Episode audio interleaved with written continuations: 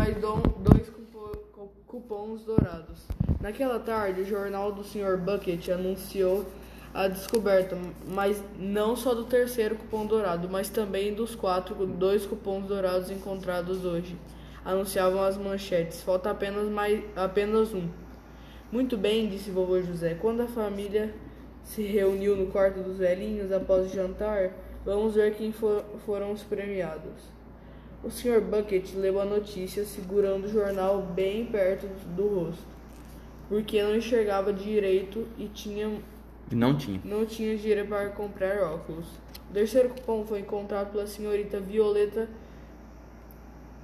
Chata, Chataclete. O que, que esse nome te, te fala? Chiclete. E que é chata também, né? Ela é chata. Ela é chata e gosta de chata chiclete. E gosta de chiclete, chiclete. Houve, houve grande agitação na casa dos Chataclete. Quando dois re- nossos repórteres chegaram para entrevistar a mocinha de sorte. Câmeras clicando, flashes faiscando e a gente empurrando, gente empurrando, se acotovelando, tentando chegar mais perto da feliz ganhadora. A menina de pé, numa cadeira de sa- da sala de visitas, agitava o cupom dourado com os braços levantados, como se estivesse chamando um táxi. Falava Isso, muito, muito bem. alto e depressa, mas não era fácil ouvir. Opa. Olha ela bonitinha aqui. Nossa senhora. Não é nem um pouco bonito. Esse aí é um artista. o que dizia porque ao mesmo tempo ela mascava feroz, ferozmente um chiclete. Sempre fui mascadora de chicletes, ela anunciou. Mas quando eu ouvi desses cupons da- do Sr. Wonka, abandonei o chiclete e me dediquei ao chocolate, na esperança de encontrar a sorte grande. Agora, claro, não estou de volta, Estou de volta ao, ri- ao chiclete. Simplesmente adoro chiclete. Não posso viver sem chiclete. Masco chiclete o dia inteiro, Nossa. menos por alguns minutos. Na hora das refeições, não tiro o chiclete da boca e grudo atrás da orelha, Que nojo. Para não perder. Na verdade, eu simplesmente não sentiria a vontade se não tivesse um pedacinho de bo- borracha para ficar mascando o dia inteiro. Não consigo viver sem, a- sem ele. Minha mãe diz que eu nem pareço uma mocinha. É que é muito feio E uma que é menina- muito. é, e que é muito feio uma menina ficar o tempo todo mexendo em ma- a mandíbula pra cima e pra baixo como eu. Mas não concordo. Posso ler essa página? E afinal. E afinal, Ah, você quer ler? é, Tá. quem é a ela para dizer isso? Porque se vocês querem saber, a mandíbula dela mexe quase tanto que a minha. De tanto que ela fica gritando comigo o dia inteiro. Ora, Violeta, gritou a senhora Chacalete. Chataclete. Chataclete.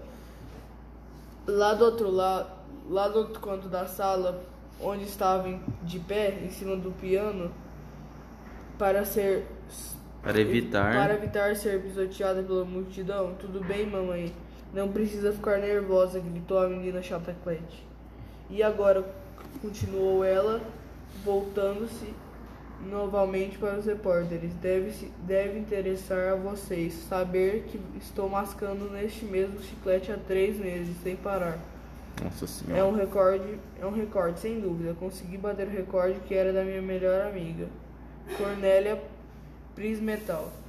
Ela ficou furiosa. Está Agora. agora esse chiclete é a coisa mais preciosa que eu tenho. À noite eu deixo grudado no estrado da cama. O que é estrado? Estrada é a parte de baixo tipo, da madeira, assim, sabe? Nossa, a cama. E de manhã ela continua, ele continua ótimo. Talvez um pouquinho duro no começo, mas assim é o que eu dou mais dou umas mascadas, ele amacia de novo Que nojo. antes de começar a mascar. Para disputar o recorde mundial, eu costumava trocar meu chiclete uma vez por dia. Fazia isso dentro do elevador quando voltava da escola, por quê? Calma, calma. Faz- Ó, de novo, escola. olha o ponto final. Isso. Porque. Por quê? Porque eu gostava de grudá-lo num dos botões do elevador. Então, quando alguém entrava e apertava aquele botão, ficava com o chiclete usado grudado na ponta do dedo. Hahaha, muita gente achava ruim e reclamava. O melhor é que isso acontece com aquelas mulheres que usavam, que usavam luvas claríssimas. Caríssimas. Caríssimas. Usam luvas caríssimas. Assim, Estou ansiosa para entrar na fábrica do Sr. Wonka. E sei de que pois ele vai me, me dar chicletes para durar o resto da minha vida. Hip hip urra. Hip hip urra. Isso. Que menina idiota, disse vovó Josefina. Desprezível, disse vovó Georgina. Menina? É, Se for menino. falei menino? Então falei errado. Menina. Já está pegajosa de tanto mascar chiclete. E quem achou o quarto cupom dourado? perguntou Charlie. Vamos ver, disse o Sr. Bucket voltando ao jornal. Está aqui. O quarto cupom dourado foi encontrado por um menino Esse que é o chamado gordo? Miguel Tevel. Acho que é. Outro entojo, tenho certeza, resmungou vovó Josefina. Não interrompa, vovó. Josefina. Josefina. Foi eu Falou falei? Josefina. Josefina. Não interrompa, vovó, disse a senhora Bucket. A casa dos Tevel, leu o Sr. Bucket, também estava cheia de gente entusiasmada quando o nosso repórter chegou, mas o jovem Miguel Tevel, Feliz ganhador.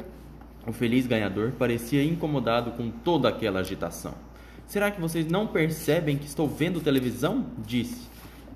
Disse ele zangado. Gostaria de não ser interrompido. O garoto, que tinha nove anos de idade, estava sentado em frente a uma televisão enorme, com os olhos grudados na tela, assistindo a um filme em que dois bandidos, dois bandos de gangster atiravam um contra o outro com uma metralhadora. O próprio Miguel Tevel estava com o corpo coberto de cinturões, com uns 18 revólveres pendurados. Eram revólveres de brinquedo de todos os tamanhos.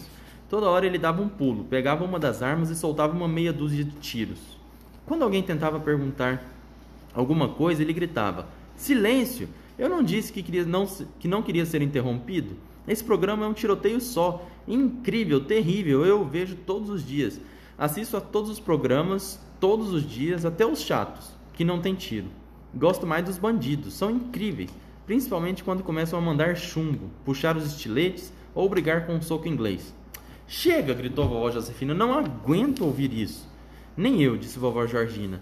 Será que hoje em dia todas as crianças se comportam como esses pirralhos? Claro que não, disse o Sr. Bucket, sorrindo para a velhinha. Algumas sim, talvez muitas, mas não todas. Agora só sobrou um cupom, disse vovô Jorge. É mesmo, fungou vovó Georgina. E com a mesma certeza de que amanhã vou comer sopa de repolho no jantar, sei que esse cupom vai cair nas mãos de algum moleque insuportável Que não que não merece. merece.